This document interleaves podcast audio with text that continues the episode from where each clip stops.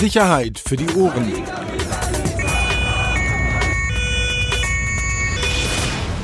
Der Podcast aus Berlin. Herzlich willkommen. Neue Folge Sicherheit für die Ohren. Schönen Blumenstrauß, schönes Potpourri heute wieder am Sonntag. Obwohl wir am Freitag erst rausgegangen sind, dachten wir uns aber, komm, bei dem schönen Wetter. Ab in die Putze.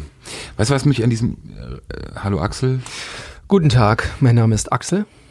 Was mich an diesem neuen Raum, also wir haben ja, wir haben ja gesagt, auch wir haben ja jetzt so einen richtigen Podcast-Raum, was mich hier nervt. Ich kann nicht rauchen.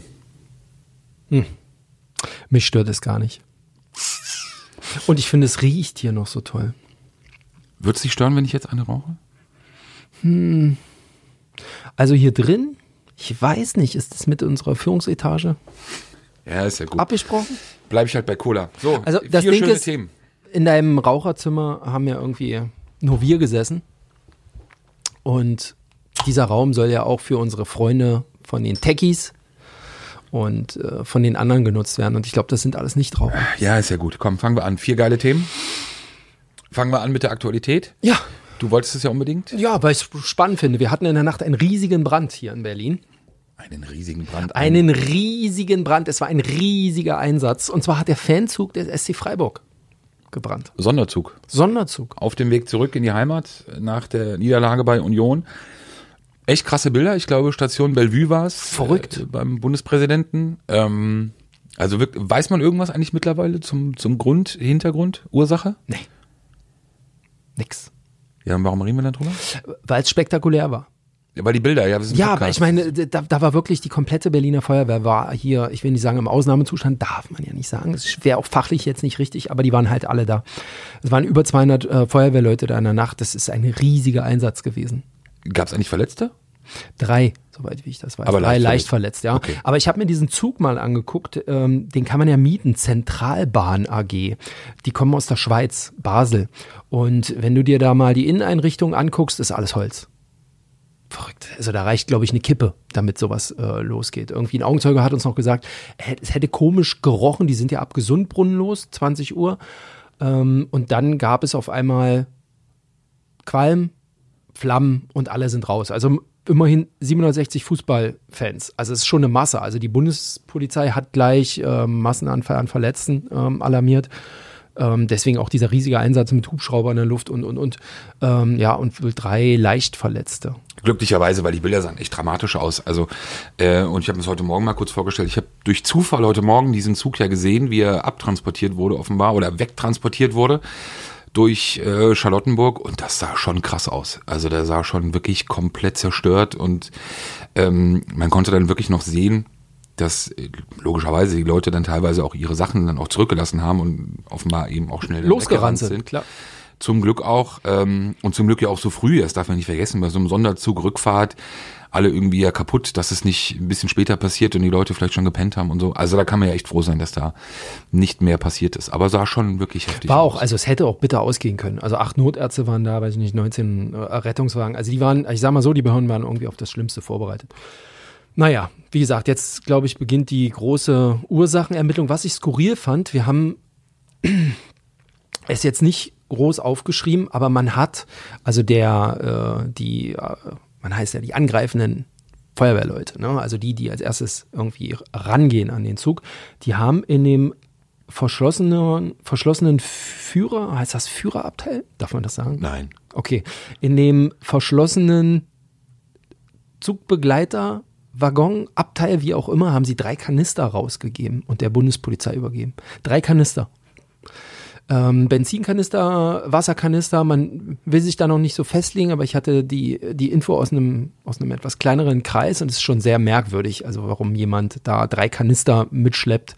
Ähm, kann mir das nur, weiß ich nicht, vielleicht hat er hier billig irgendwo Sprit geholt und wollte das zurück mitnehmen in die Schweiz. Ich weiß es nicht. Aber das war, das sorgte am Anfang, kurz nach Beginn der, ähm, der ähm, Löscharbeiten, sorgte das ein bisschen für Verwunderung.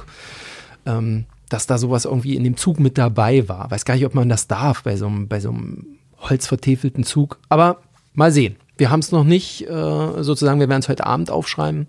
Ähm, wir haben es jetzt noch nicht rausgepustet. Unser Podcast kommt ja auch erst später raus. Aber das wird nochmal spannend, da genau die Ursache rauszukriegen. Aber es gibt bisher noch keinen Hinweis darauf, dass diese Kanister im Zusammenhang stehen Also Fall. die Kanister, und das muss man sagen, waren äh, gänzlich, ich will nicht sagen unberührt, unberührt ja nicht, aber sie haben offensichtlich nicht gebrannt. Sonst wäre es Okay. schon komisch gewesen. Du weißt ja, hm, ne, so, wir haben ja auch eine relativ äh, große Fußballszene, da könnte man ja sofort denken, da gibt es irgendwie Stress und die machen sowas, aber ich glaube, in dem Fall ist es nicht so. Schön, dass du dich jetzt so vorsichtig ausgedrückt hast, weil wir setzen ja noch auf Mithilfe. So, oder hast du noch was zu dem Thema? Außer dass das Land und die Bundespolizei sich jetzt äh, offensichtlich streiten, wer die Pressearbeit übernimmt. Das, so, kriegst halt, kriegst halt keine Infos, weil man nicht weiß, wer jetzt spricht. Ja gut, ist ja auch Sonntag, hätte ich auch keinen Bock drauf. also, ähm, und zwar schöne Überleitung. Ähm, wir haben uns was vorgenommen, wir versuchen mal was. Ähm, und zwar, äh, alle Fußballbegeisterten hier aus Berlin werden es ja wissen oder werden das Datum wahrscheinlich ja irgendwo auch auf ihren Körper tätowiert haben. 2. November, Samstag, 18.30 Uhr, das erste Derby zwischen Union und Hertha. Das erste Derby, ich glaube, seit sechs Jahren. Ich meine, das letzte Spiel war 2013. Wartet mal, ich muss noch mal kurz, 2013, genau. Und wir haben uns überlegt, aufgrund der Brisanz, dass wir versuchen wollen, mal im Vorfeld dieses Spiels eine Art äh, Themenwoche Fußball zu machen, das natürlich auch sich hauptsächlich mit dem Derby beschäftigen wird, auch, auch im Vorhinein. Vollmundig Themenwoche. Ja, so man, so Hashtag, du weißt doch, wie man, wie, wie soll man das sonst nennen? am Eben das- Ende werden wir wieder zwei Podcasts haben. Ja. Themenwoche. Mann, du. Idiot, jetzt hör doch mal auf. Wir haben ja schon drei fast safe. Also, wir wollen anfangen am Sonntag, den 27. Oktober, das ist nächste Woche Sonntag, mit einer großen Intro-Folge.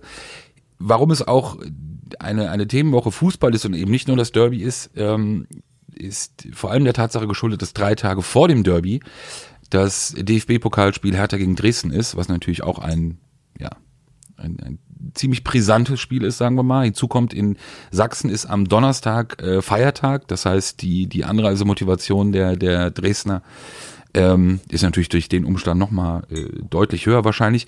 Letzte Schätzungen waren, glaube ich, so weit über 20.000 Dresdner, die offenbar anreisen. Die komplette Fußballarmee. ja, Ich also, sehe es schon, Olympiastadion. Ost, Ost, Ostdeutschland. ja, Ost, also die Ost, Vorstellung 25.000 Ostdeutschland. in der Stadt.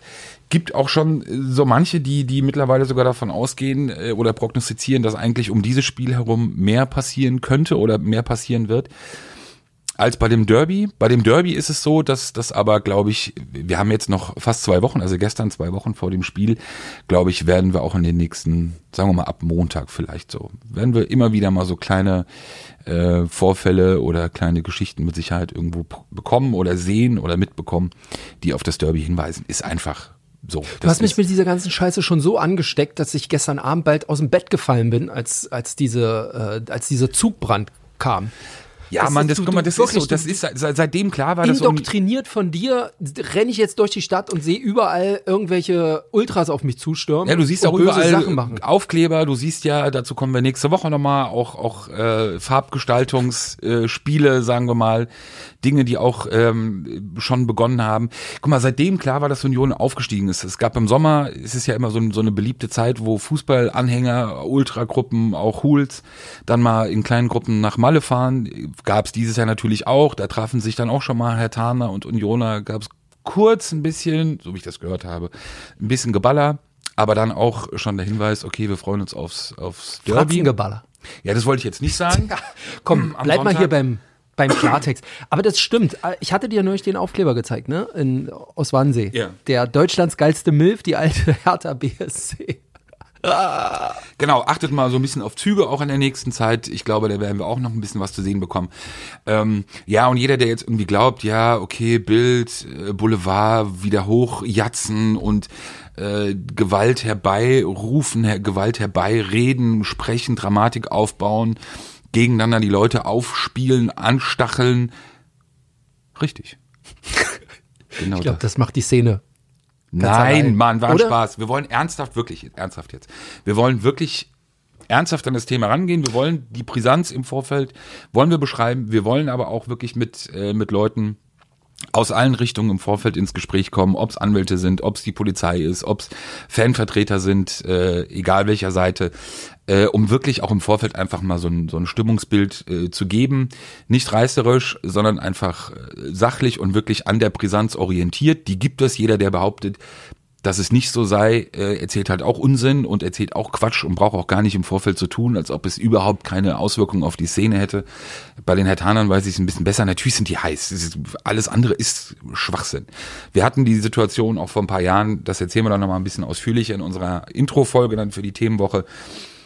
Gar nicht so lange her, dass es Hausbesuche gab von Hertanern und BFC-Lern bei Unionern, äh, also von Huls also da ist schon eine Menge Unaufgearbeitetes aus der Vergangenheit und diverse Vorfälle, dass natürlich dieses Spiel und alles um dieses Spiel drumherum und auch die Zeit davor einfach Brisanz hat. So, und das wollen wir einfach mal aufgreifen. Und der strategische Vorteil von dir ist halt, du bist halt, du bist halt der große Fachmann, ne? Du bist halt der Hooligan-Fachmann, der Ultra-Fachmann, der Fußball-Fachmann und du hast einen äh, Gesprächspartner hier am Tisch zu sitzen, der davon relativ wenig weiß und wahrscheinlich dessen Rolle sich darauf beschränken wird, kluge Nachfragen mit dir zu stellen. Absolut, aber super. niemand deswegen, erfüllt diese Rolle des Erklärbärs und des klugen Nachfragers ja. so gut wie du. Deswegen sucht der Herr Rosberg jetzt verzweifelt auch noch nach, äh, nach Ansprechpartnern auf Augenhöhe. Also, ja. wer sich angesprochen fühlt, wie gesagt, Fanvertreter, wer auch immer, szenekundige Beamte, die sagen, ey, ich scheiße auf meinen Vorgesetzten, ich scheiße auf meine Dienststelle, ich rede mit euch darüber. An diesem Tisch wird nicht gelogen. Hier kann jeder erzählen, wie er möchte und dieser Podcast wird auch nie geschnitten. Wir schneiden ja nichts. Das muss man auch nochmal dazu sagen. Kein Ähm, kein M, kein Räuspern, kein darf ich mir eine Zigarette anmachen von Herrn Rosberg, sondern der geht eins zu eins so raus. Also wer sich traut, kann hier gerne vorbeikommen. Obwohl. Das ist schon ein bisschen verzweifelt, was wir gerade machen. Nee, gar nicht. Du, Dass wir, wir, wir suchen, in der Lage sind, ja, die Gesprächspartner uns anders soll zu ich jetzt, organisieren. Entschuldigung, soll ich jetzt nochmal die Situation schildern, wie die Behörden äh, mit uns umgehen auf der Suche nach Gesprächspartnern? Wenn man mal jetzt sagt, oh, so ein szenekundiger Beamter oder so ein fankundiger Beamter, wie sie auch immer heißen, den mal hier zu haben, das wäre doch mal gut. Absolut. Im Leben nicht kriegen wir so. Naja, so würde ich es jetzt auch nicht ausdrücken. Wir haben es ja auch jetzt uns recht spontan überlegt. Aber da freuen wir uns drauf. Ich freue mich da echt drauf, weil es, glaube ich, eine sehr, sehr spannende Woche wird. Nicht nur wegen dieser beiden Spiele, die einfach wirklich in Berlin ein bisschen Ausnahmezustand auch bei der Behörde, bei den Beamten hervorrufen wird. Ähm, und ich glaube, da kriegen wir schon was Gutes hin. So. Das war der kleine Ausblick mit der Hoffnung, dass sich jemand meldet. es reicht auch uns irgendwie zu schreiben. Ja. Heute, heute ist ja die Folge, wenn ich das mal kurz sagen darf, wirklich der schönen Übergänge. Jetzt kommt's. Jetzt bin ich gespannt. Achtung. Na, wir kommen jetzt zu einer anderen Gruppierung. Nee, wir hatten einen Vorfall. Auch völlig irre eigentlich, dass der nicht vermeldet wurde. Also finde ich, weder von der Polizei noch von der Staatsanwaltschaft. Findest du irre? Ich finde das mittlerweile völlig normal. Dass es nicht gemeldet wurde? Ja gab ja sozusagen auch die Erklärung, dass an dem Tag, an dem das passiert ist, was wir gleich erzählen werden, eben so viele andere Dinge los waren, dass man es deshalb nicht gemeldet hätte. Extinction Rebellion oder was? Ja, noch das, die, das, das tote Baby war noch an dem Tag, also der, das, der, der, der Leichnamfund. Ja, alles klar, dann vielleicht nicht an dem Tag, aber dann vielleicht auch einen Tag später oder zwei Tage später. Für mich bleibt die Geschichte gut und zwar einfach aufgrund der Öffentlichkeitswirksamkeit der Maßnahmen. Ähm, morgen, also Montag vor zwei Wochen bereits, wir wollten die Geschichte ja schon letzte Woche machen, aber waren beidseitig irgendwie auch mit anderen Dingen beschäftigt, dass wir jetzt echt fast zwei Wochen später darüber reden.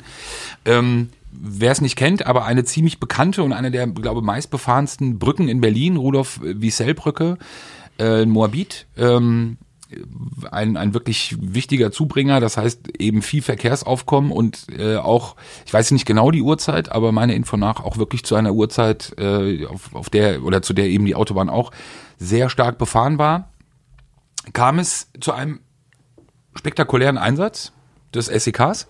SEK hat ein Fahrzeug gestoppt, das auf dem Rückweg aus, ähm, ich meine, Leipzig war. Ich glaube Leipzig. Und in dem Auto saßen äh, vier Mitglieder der Hells Angels. Der Berliner Hells Angels, auch ähm, aus der Gruppe von Kadir Padia. Also nicht die ostseitigen? Genau, nicht die ostseitige ähm, sondern eben die Truppe um Kadir Padir. Ich weiß jetzt nicht, ob alle vier Mitglieder sind oder ob drei Mitglieder sind und eine Person möglicherweise eine Zugehörigkeit oder, oder eine Nähe auf jeden Fall zu den Hells Angels hat. Aber alle vier haben den Bezug und einige sind auch definitiv Mitglieder. Also wenn wir von Mitgliedern sprechen, es gibt ja bei denen keine Mitgliederausweise, dann sagen, dann geht es darum, dass sie tatsächlich Kutten haben. Member. Member. Genau. Okay. Also Mitglieder in dem Sinne. In der Übersetzung des Wortes Member. Genau, woher kennen wir Cardiapadia? Nee, ey, vergiss es.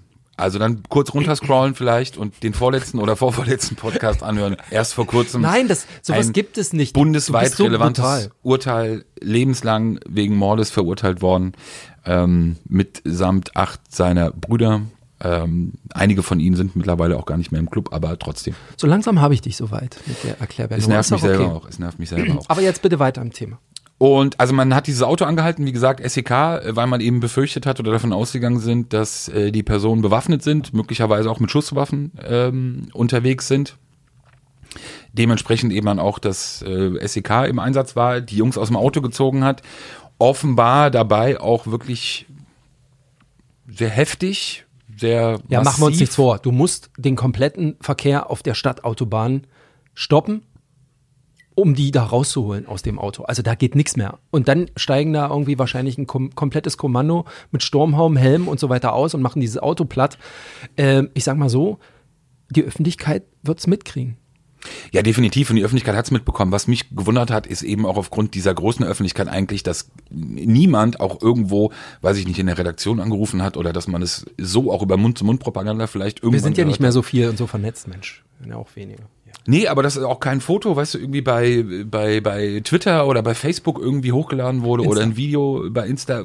Ich habe nirgendwo was gesehen, also wirklich gar nichts. Und das ist ja auch nicht so, dass es nur 20, 30 Sekunden dauert. Wie man hört, auf, aus der Richtung, jetzt sagen wir mal, der anderen, also der, der, der Rocker, äh, offenbar eben auch ein etwas längerer Einsatz, ein massiver Einsatz aus ihrer Sicht. Ähm, aber das ist ja dann immer so, dass das so empfunden wird und, und so beschrieben wird. Offenbar auch äh, ein paar Verletzungen bei den, bei den Festgenommenen. So, die Personen sind dann eben alle vier festgenommen worden. Sie kam am Abend, späten Abend oder in der Nacht kam sie wohl wieder frei, also es gab dann keinen Haftbefehl. Aber es ging wohl um den Verdacht, dass die vier eben ähm, in einer anderen Stadt, ich weiß nicht, ob es in Leipzig wirklich selbst war oder in der Umgebung, ähm, der Verdacht ist der Versuch der schweren räuberischen Erpressung. Also offenbar wollte man, es geht glaube ich um so eine Summe um 200.000 Euro, die man irgendwo eintreiben wollte beziehungsweise ihm jemanden einschüchtern wollte, bedrohen wollte und eben sozusagen dieses, dieses Geld Also behördlicherseits, wollte. behördlicherseits läuft es unter dem Stichwort Gewaltinkasso. Ja gut, ist ja im Endeffekt genau eine eine völlig un wie soll man sagen, un, technisch völlig unsaubere Sprachweise. Ähm, was völlig absurd war, dass wir haben es am Anfang, also ich habe es ein paar Tage später erst ja mitbekommen und fragte dann mal auf, war im Auto und fragte dann bei der Polizei dazu an. Da bekam ich ja sogar noch eine Bestätigung für den Vorfall. Äh, nichts anderes wollte ich ja in dem Moment, dann habe auch gar nicht mehr groß weiter nachgefragt und dann hatten wir letzte Woche ja oder jetzt in der Woche eben überlegt, die Geschichte ein bisschen größer auch zu machen. Und plötzlich, das kannst du ja vielleicht nochmal beschreiben, war die Recherche bei den Behörden dann Tot. aus irgendeinem Grund. Es, es ging gar nichts. Also man erlebt ja selten, ähm, also wir haben oft, dass wenn es um, ähm, sage ich mal, noch um laufende Ermittlungen geht, dann sind wir die Letzten, die irgendwas kaputt machen, ne? Irgendwie. Ne? Oder wenn es eine Festnahme in irgendeinem Hinterhof gegeben hätte, irgendwo im Marzahn, im Keller, keine Ahnung, irgendwas. Auch, okay, ist halt mein Bier, da was rauszukriegen. Aber hier haben wir eine Festnahme auf der Stadtautobahn. Ähm, und die Nachfrage danach äh, lief sowohl bei der Staatsanwaltschaft als auch dann bei der Polizei, Polizei, also offiziell, so mit schriftlich und so, völlig ins Leere. Also der erste Weg führte mich natürlich auch wieder zur Polizei, die da sagte, ei, ei, ei, ei, ei, nett, dass sie uns hier schriftlich angefragt haben, aber bitte mal Staatsanwaltschaft. Das ganze Verfahren liegt bei der Staatsanwaltschaft. Also bei der Staatsanwaltschaft angerufen. Staatsanwaltschaft war aber nicht da. Also am nächsten Tag nochmal angerufen, was ja für uns schon auch immer, ich glaube, das ist für Nicht-Journalisten auch ein bisschen schwer zu verstehen, aber jeden Tag, den man verschenkt, ist auch ein Tag, wo die Konkurrenz zuschlagen könnte. Ja? Klar. Das heißt also einfach nochmal einen Tag gewartet. So, Freitag, Freitag dann bei der Staatsanwaltschaft angerufen. Staatsanwaltschaft versucht, den, die, den Oberstaatsanwalt zu erreichen, der das unter seinen Fittichen hat. Der sagt, ja, gab es, aber hm, So, dann komme ich so mit Fragen, also diese klassischen journalistischen Fragen. Wie viel, wie alt, wie, wie alt sind die Personen, wann war der Zugriff, so einfach um einen 20-Zeiler schreiben zu können. Eckdaten. So, Es geht ja nicht um- Genau, um es geht gar nicht um, genau, ja ich nicht brauche um- keinen Namen und so, das kriegt man dann sowieso nicht von denen, irgendetwas, sondern es geht rein um den Tatvorwurf und ich möchte wissen, wann war die Festnahme, wer hat's gemacht, wie lange hat's gedauert, wann sind die, Die klassischen entlassen worden. W-Fragen. Die klassischen? W-Fragen, genau. Und da hieß es dann, ähm, ja, man hätte die Staatsanwältin angerufen, aber mh, nee. Die wollen nicht. Ja, ja, wie nee? Naja, so, also so eine, so eine, so eine lapidaren Sachen wie Festnahmezeit, Festnahmeort, äh, Alter der Person, sowas. Staatsanwaltschaft, hör, Entschuldigung, das muss die Polizei rausgeben. Dann versprach man mir, äh, dass man sich bei der Polizei oder dass man bei der Polizei anruft und sagt, hey, hört mal, wenn der Leader nochmal bei euch anfragt, gebt dem doch wenigstens so. Es passierte aber stundenlang nichts. Also rief ich wieder bei der Polizei an. Und ähm, die Polizei sagte dann, nee, hier hat keiner angerufen. Also wir rufen jetzt mal drüben bei der Staatsanwaltschaft an. So, bei der Staatsanwaltschaft angerufen. Ähm, dann Staatsanwalt wieder bei mir. Ja, und am Ende kam raus, nichts. Grund, ermittlungstaktische Gründe, glaube ich, hattest du mir gesagt, dass das der Ja. vorgeschobene Grund sei. Man muss Was heißt vorgeschoben? Äh, Nein, das ist Vielleicht vorgeschoben. haben sie Gründe, keine Ahnung, ich weiß es nicht, aber eine, eine, eine Festnahme auf, wirklich auf der Stadtautobahn, äh, da, kannst du doch nicht einfach sagen, nee, wir sagen dazu gar nichts. Oder vielleicht eben doch, sie Also- können es ja offensichtlich. Aber die Folge ist halt, es macht uns natürlich halt nur schärfer in dem Sinne. Ich glaube, das wird immer gerne vernachlässigt. Man kann ja über alles reden, ne? Aber nat natürlich wissen wir, was wir ab morgen tun werden. Es ist einfach die, die völlig antiquierte Herangehensweise und, und wir glauben ja nicht, dass wir irgendwas da äh, sozusagen uns zusteht oder wir irgendwas dafür bekommen wollen.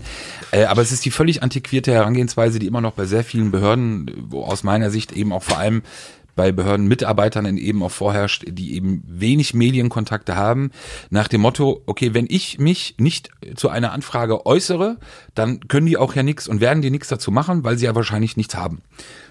Das ist einfach wirklich immer noch eine gängige Denkweise, die im Endeffekt einfach wirklich fatal ist, weil einfach zu sagen und das auch wirklich äh, auch an alle anderen Behörden äh, zu sagen, aus ermittlungstaktischen Gründen antwortet man nicht und damit impliziert, dass eine Berichterstattung auch nach dem Motto nicht gewünscht ist und wir dem auch bitte zu Folge, äh, Folgen leisten, äh, einfach mal auf die Stirn oder hinter die Ohren tragen, äh, schreiben, definitiv nein. Das ist nichts, das ist gar nichts. Das ist eine Ausna Aussage, die man dann zur Kenntnis nimmt. Natürlich, wie Und es würde keinen Unterschied machen, ob die, äh, ob die Männer abends entlassen wurden oder äh, ob Ja, aber die das jetzt ist ja eine große, das ist ja eine große würden. Angst und natürlich auch bei dem, bei dem Thema, wie Behörden sich selbst sehen, beziehungsweise wie sie sich auch in der Öffentlichkeit sehen wollen. Es ist nicht selten der Fall, dass es eben solche Fälle gibt. Wir hatten vor kurzem ja einen, einen anderen Fall, ähm, Abdallah Abu Shaka, da war das ja recht ähnlich wie bei dieser Geschichte, dass man dann irgendwann zu dieser Festnahme nichts mehr sagen wollte. Und es gibt auch dieses Unbehagen, so nach dem Motto, man weiß, man hat diese Person, wie die jetzt, festgenommen, Rockerbezug, Rockermitglieder, Waffen, SEK und dann lässt man sie abends wieder laufen. So. Und das sehen viele Mitarbeiter, gerade bei Staatsanwaltschaften, auch dann als Niederlage. Also als Niederlage, die in der Öffentlichkeit auch so transportiert werden könnte. Wo ich was soll der Unsinn? Wenn es eben keine Haftgründe gibt, dann gibt es keine Haftgründe. Dann ist doch so, ist doch keine Niederlage. Ist doch einfach der, der Fortlauf des rechtsstaatlichen Verfahrens und dann ist es so. Aber diese Sorge, diese Angst, Angst ist ja ein ganz großer Antrieb, gerade bei Öffentlichkeitsmitarbeitern bei Behörden, führt eben dann dazu, eben so auf so Geschichten zu reagieren. Das ist ja kein Riese, das ist ja kein, keine, keine Bombe, brauchen wir hier nicht irgendwie so zu tun. Aber es ist eine Geschichte, die eine Öffentlichkeitswirksamkeit hat und hatte ähm, und eben so in der Art darauf zu reagieren, ist aus meiner Sicht lächerlich. Und die, die festgenommen wurden, wissen ja, dass sie die festgenommen wurden. wissen, das dass ist sie ja festgenommen wurden. Die totaler wissen, Quatsch. ja, die das wissen ja auch, warum sie festgenommen Richtig. wurden. Also ihnen muss ja auch der das Tatvorwurf eröffnet worden. muss ja auch eröffnet werden. So und ich weiß auch, dass sie es wissen. Also das ist ja so. Hä? Ja. Ja, Da- also ja, natürlich. bleiben, ja, ja, da bleiben natürlich auch keine Fragen äh, offen. Das heißt, die Ermittlungstaktik und auch da kann man das vielleicht auch nochmal für, für Nicht-Journalisten auch nochmal erklären. Wenn es in so einer Situation, sagen wir mal, es hätte diesen, es hat diesen Zugriff gegeben auf der Rudolf-Wiesel-Brücke, vier Personen und wir hätten zeitnah davon mitbekommen. Der, sagen wir mal, der Zugriff wäre um 14 Uhr gewesen, wir hätten um 16 Uhr davon Wind bekommen, wie auch immer, hätten dann angerufen, hätten eine Anfrage gemacht und dann hätte zu uns jemand gesagt, Leute, wir bestätigen das, aber bitte, äh, es laufen noch Parallelmaßnahmen. Wir suchen noch ein, zwei, die auch dazugehören und mit selben Tatvorwurf und die sollen eben nicht wissen, dass die anderen schon festgenommen wurden. Könnt ihr vielleicht warten oder können sie warten? Ja, natürlich würden wir das machen. Das, was du vorhin gesagt hast, um eben auch diese Maßnahmen dann nicht zu gefährden. Aber äh, gar nicht zu reagieren, sich nicht zu äußern, auch so eine Mischung, ich muss das da sagen, man kann das von außen da manchmal nicht sagen, aus Sorge um den eigenen Ruf, ein Stück weit auch ein bisschen Faulheit, glaube ich, geschuldet und dann eben irgendwelche Dinge vorzuschieben. Kleiner, kleines Beispiel dafür, aber nur mal auch insgesamt dafür, was in so einer Stadt untergeht. Kollege Kopitz der Berliner Zeitung ist ja immer jemand gewesen, der auch recht suffisant ja auch mal angemerkt hat, äh, wie, wie absurd es teilweise ist, was in so einer vier Millionen Stadt von den Behörden selbst veröffentlicht wird, was hier passiert und was eigentlich oder was nicht veröffentlicht wird, was ja das viel Spannendere ist. Ähm, ja, aber wir bleiben da naja, mal dran. Wir bleiben dran. Es, soll ja an Bord eine ganz interessante Person gegeben haben, also für die Behörden eine interessante Person und somit auch für uns eine interessante Person. Und wenn es die ist, von, von der wir ausgehen, dann ist das wirklich sehr, sehr interessant. Über die wir hier noch nicht reden, weil wir es noch nicht hart haben. Aber wie gesagt, liebe Behörden, ihr wolltet es so. Nee, ihr das, bekommt das es jetzt, so. Das klingt jetzt. Nein, aber für mich ist doch das sportlich dann äh, zu sehen, ganz ehrlich. Klar. Und aber weißt du, wenn man sich irgendwie Freitag, Donnerstag, Freitag irgendwie an, an zwei Telefone klemmt und wirklich obwohl man frei hat, irgendwie komplett, weil es einen schon fast wütend macht, äh, tausend Leuten hinterher telefoniert, die dann am Ende nichts sagen, ganz ehrlich, dann ist es eben äh, in dem Fall so. Dann gibt's Lack. Aber ja. ich glaube, Geld wurde nicht gefunden. Tja, damit sind War sie un unschuldige Menschen. Ja, ob sie unschuldig sind, das wird sich dann zeigen. Das Verfahren läuft ja weiter. So, aber kommen wir zum nächsten Thema und wieder ein wirklich, wie ich sagen muss, fließender Übergang. Ein Thema von dir, also eine Geschichte von dir, die glaube ich auch gar nicht von äh, von mir. Wir hatten ja mal, du erinnerst dich, die Geschichte über die plötzlich verschwundene Maschinenpistole MP7 beim SEK, mhm. die während einer Inventur irgendwie dann nicht mehr aufgetaucht ist, weg war. Dann hatten wir ähm, letzte Woche Sonnabend die Kurdendemo da gab es ja so ein bisschen Randale und da wurde ein Polizeibeamter der Berliner Polizei ähm, zu Boden getreten, geschlagen. Jedenfalls hat man ihm dann, als er unten auf dem Boden lag, auch noch das Magazin geklaut von seiner neuen SFP 9, äh, okay. neuen Dienstpistole. Und dann seitdem fehlt das Magazin und neuen Patronen. Ähm, und es geht eine ganze Menge verloren, so bei der Polizei. Wusste ich gar nicht. Nimmt schon ein bisschen. An ähm, Schusswaffen. Ja, an allem. Ich habe äh, mal so. mitgebracht, nicht nur Schusswaffen, auch die sogenannten Führungs- und Einsatzmittel. Es sind schon, da kommt schon ein bisschen was zusammen. Ähm, die eine Politikerin der Grünen, June Tomiak, äh, hatte im Abgeordnetenhaus, ich nehme an, nach unserer Berichterstattung über die Verlustigkeit der Waffe beim SEK angefragt und wollte wissen, wie viel Waffen sind denn in den letzten, seit 2010 abhandengekommen. Und am Ende sind es zehn gewesen. Drei davon konnten wieder aufgefunden werden. Und man könnte jetzt denken, wie kommt sowas weg? Aber es ist so völlig natürlich. Also, ja, was heißt natürlich? Also, das finde ich ja eine sehr spannende Interpretation. Ja, es ist, also natürlich, man denkt ja so, irgendwelche Leute äh, kommen irgendwie, überfallen Polizisten, reißen ihnen die äh, Dienstwaffe weg und hauen ab, hauen ihnen, weiß ich nicht, von hinten ihnen auf den Kopf und, und verschwinden dann. Aber da ist alles dabei von Wohnungseinbruch, Diebstahl einer mitgeführten Tasche auf einem S-Bahnhof, ähm, also ganz kurz, äh, eine Wohnung, in der eine Waffe war. Genau, der Polizist geht nach Hause, hat okay. seine Waffe mit dabei, weil er sie abends nicht eingeschlossen hat, wie auch immer nicht mit, oder nicht, hat sie dabei und dann wird in seine Wohnung eingebrochen und die Diebe nehmen halt nicht nur das Geld mit und die Juwelen, die jeder Poli Berliner Polizist mittlerweile zu Hause hortet, sondern eben auch die Dienstwaffe. Okay. So, und die ist dann weg. Und solche Sachen äh, tauchen dann eben. Also zehn insgesamt? Also vorwiegend, genau, zehn seit 2010. In erster Linie Sigsauer P6, das ziemlich oft. Also die normale Pistole. Ähm, unsere Heckler und Koch MP7 ist ja nach wie vor unbekannt äh, verschwunden, aber ansonsten sind es fast, ja eigentlich ausschließlich die, die P6.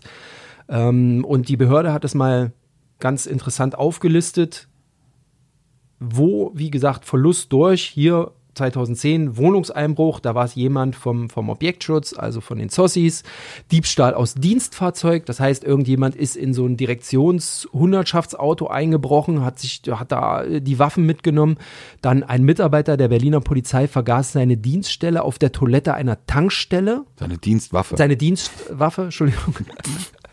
ja. Auf der Toilette einer Tankstelle.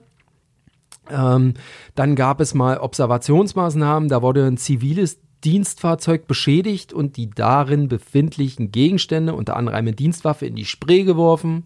Hat man dann aber wieder Taucher rausholen lassen. Ja, so solche Sachen. Aber immerhin zehn Stück. Eine ganz andere Größenordnung sind diese Führungs- und Einsatzmittel. Also dazu gehören RSG 3, also Reizstoff, Sprühgerät, Pfefferspray, wie die Leute sagen, Schlagstöcke, Mehrzweckstöcke und die Schutzwesten. Ähm, und da seit 2015, also jetzt nur ein paar Jahre zurück, vier, 708 Reizstoff-Sprühgeräte Verschwunden. verschwunden. Verloren, verschwunden. Wie viel? geklaut. 708? 708. Finde ich krass. 309, das überrascht jetzt nicht in der Direktion Einsatz. Das sind natürlich die, die draußen bei den ganzen Demos sind. Äh, Schlagstöcke 78. Die meisten sind in der Direktion 5 verlustig gegangen.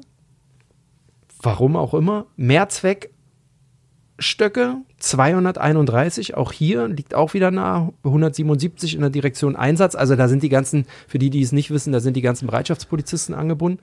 Und ballistische Schutzwesten 26.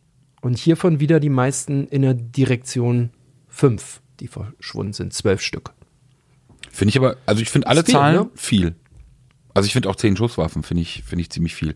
Also, Also sieben sind immer noch weg, drei sind ja wieder angefunden worden. ja, so ja, klar, aber Also- trotzdem die Tatsache, Ja. Aber das ist so, ja, also 309 äh, Pfeffersprays. Nee, Moment, es waren noch 700. Ja, insgesamt. Aber Ach 309 bei der Direktion Einsatz. Aber das ist halt, weißt du, so auf so Demos kommt sowas halt schon nochmal weg. In vier Jahren? Ich finde das viel. Also jetzt ohne krampfhaftes Skandalisieren, aber das finde ich schon viel. Insgesamt. Ja, es gibt immer Erklärungen dafür, aber logischerweise muss man natürlich auch bei all diesen Dingen ja die Nachfrage stellen, ob vielleicht auch andere Hintergründe beim Verschwinden dieser Dinge. Ja, ich kenne den einen oder anderen Kollegen, der hat äh, führt, äh, hat, also zumindest hat er zu Hause die original Reiz, äh, Reizstoffsprühgeräte so dabei. Wie auch immer er da rangekommen ist. Ja, was, so. was soll das? Gefunden nach einer Demo. Mhm. Keine Ahnung. Oh Gott. Das ist hier in Teufelsküche. Gar nicht. Spannend, spannende Zahlen. Finde Ja, ich immer absolut. ganz toll. Bisschen für die Statistikfreunde. So, jetzt haben wir noch eine Geschichte am Ende, auch den Übergang recht fließend. Waffen spielen bei der nächsten Person, über die wir kurz sprechen, oder haben eine große Rolle gespielt. Für die, die uns äh, aufmerksam hören und ähm, konstant hören, werden mitbekommen haben, wir haben ja gemäß unserer Ankündigungswut äh, Ankündigungsmeister. Wir hatten ja mal wirklich ein, ein sehr schönes Gespräch aufgenommen, was wir mal auch angedeutet hatten. Ich glaube, mittlerweile ist es drei, vier Wochen her. Ähm, und das auch mehrfach angeteased hatten. Leider müssen wir jetzt verkünden, dass das Gespräch wir es nicht veröffentlichen können. Ähm, aber wir wollen mal kurz darüber sprechen, mit wem wir gesprochen haben und auch vielleicht so ein bisschen über was wir gesprochen haben und auch warum das Gespräch nicht äh, veröffentlicht wird.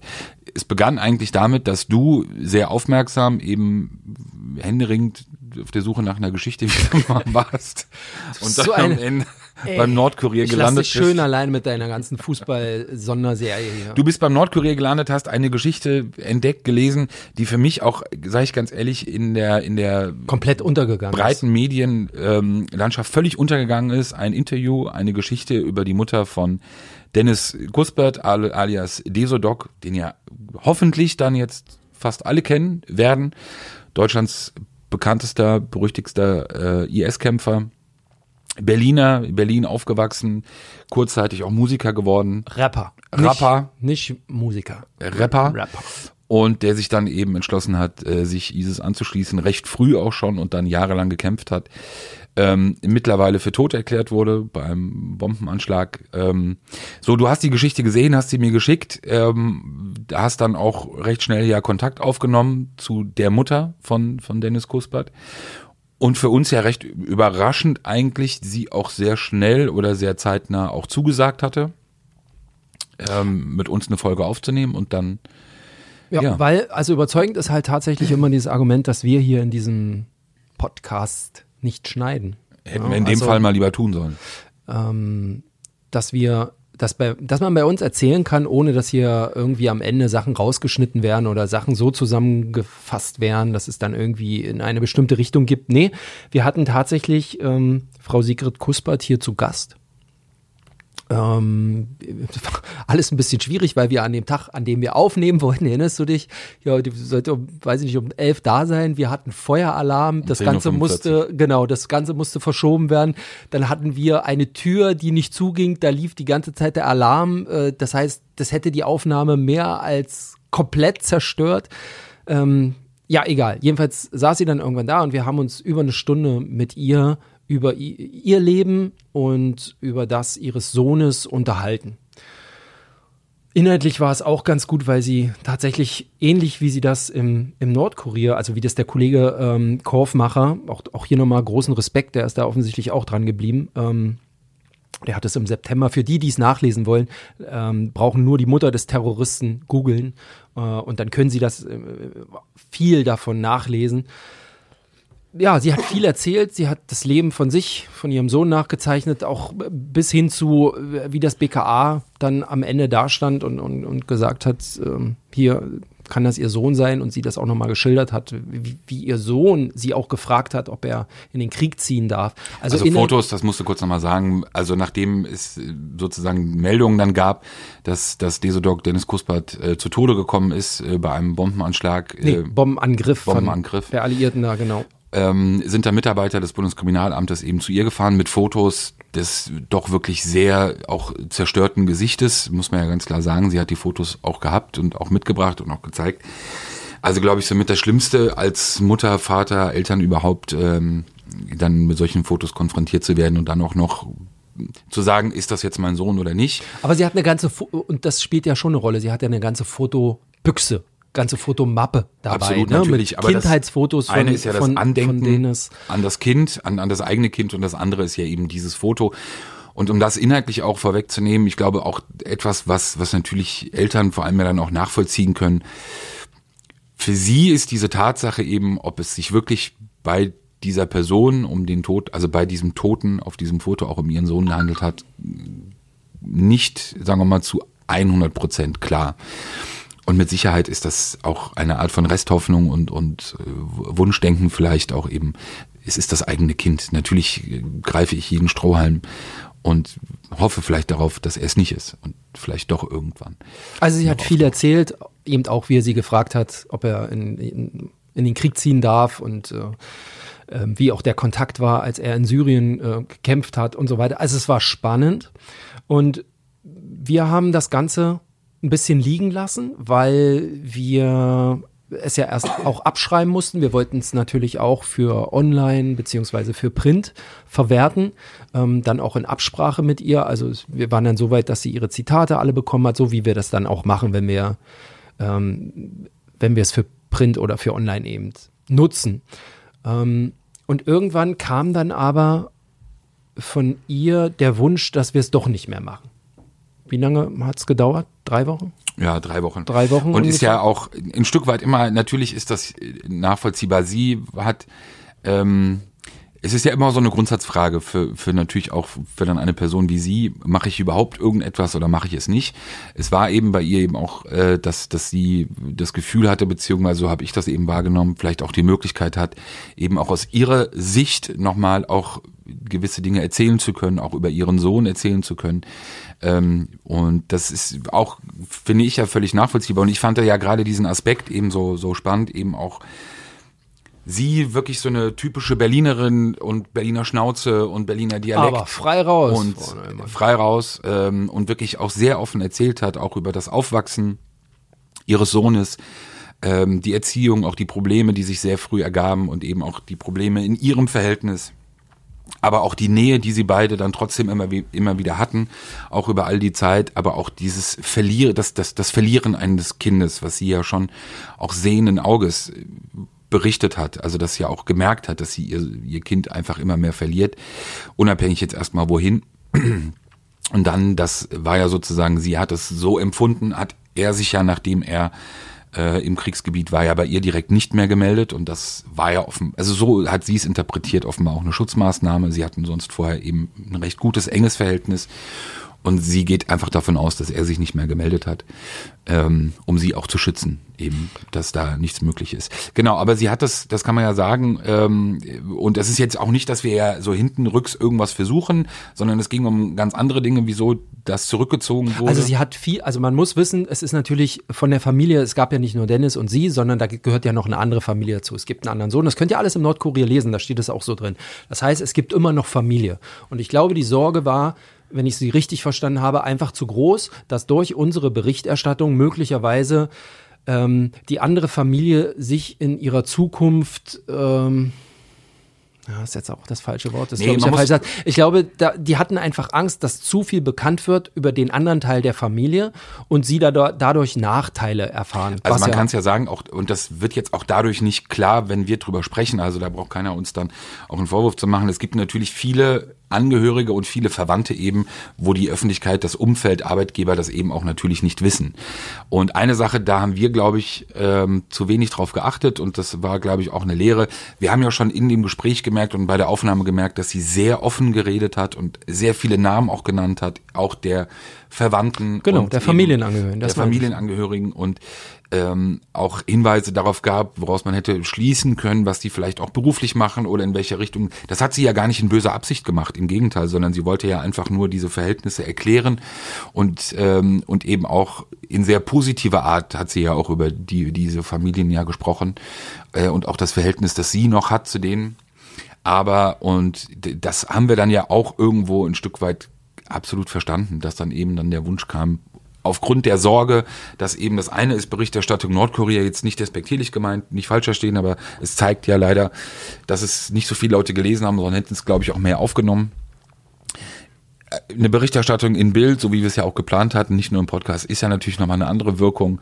Und wenn dann irgendwie so ein bisschen dammbrechend auf die Familie was ein, ich kann das verstehen. So, ich finde nur auch, dass wir drüber sprechen können, dass man das kurz auch einmal erklärt. Das ist ja sozusagen, sind ja, sind ja jetzt keine Interner oder nicht, wir haben ja jetzt auch Nee, gar nicht. Aber äh, ich glaube, man muss schon mal erzählen, also Podcast aufgenommen, äh, Stunde, Podcast produziert, äh, 500 Zeilen Text geschrieben, Fotos rausgesucht, Fotos gemacht, äh, Fotos reproduziert. Im Prinzip alle warteten auf den letzten Drücker. Sie war ja hier noch kurz in der Redaktion. Ich habe sie meiner Chefin äh, vorgestellt. Dein Chef äh, hat sie kennengelernt.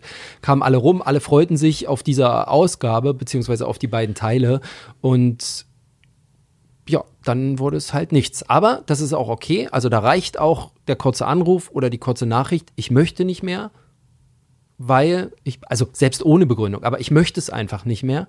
Ähm, und dann ziehen wir auch zurück. Also da wird nicht einfach dann trotzdem weitergemacht. Ähm, ich glaube, das ist ja auch immer so ein Vorurteil. Jetzt haben sie erstmal alles, dann gehen die damit raus, egal was da ist, egal ob derjenige das noch will oder nicht.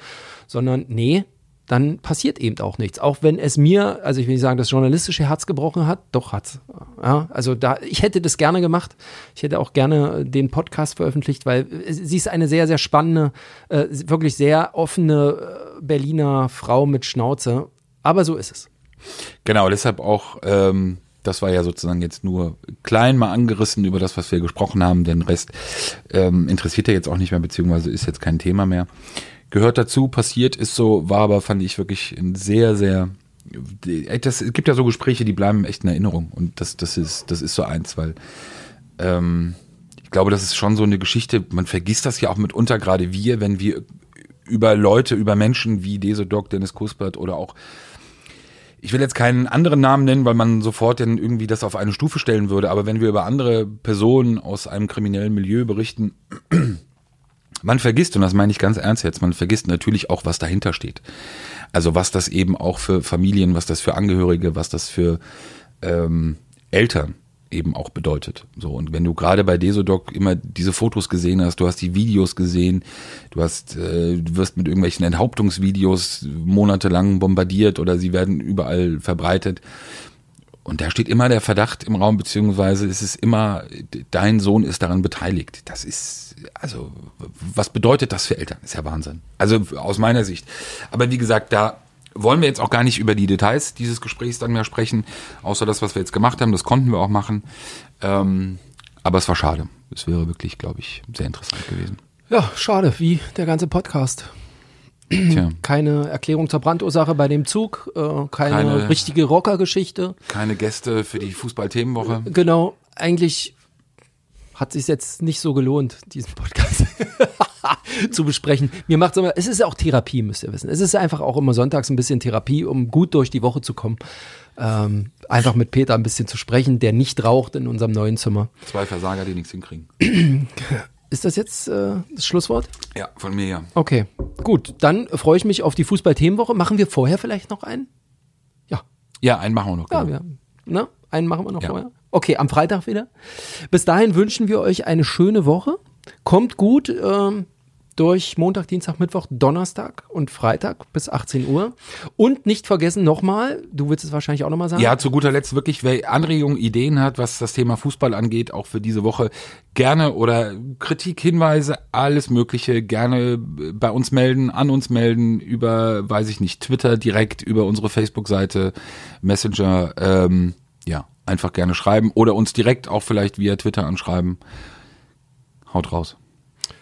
Ciao. Schönen Sonntag und schöne Woche. Ciao, ciao. Sicherheit für die Ohren. Der Podcast aus Berlin.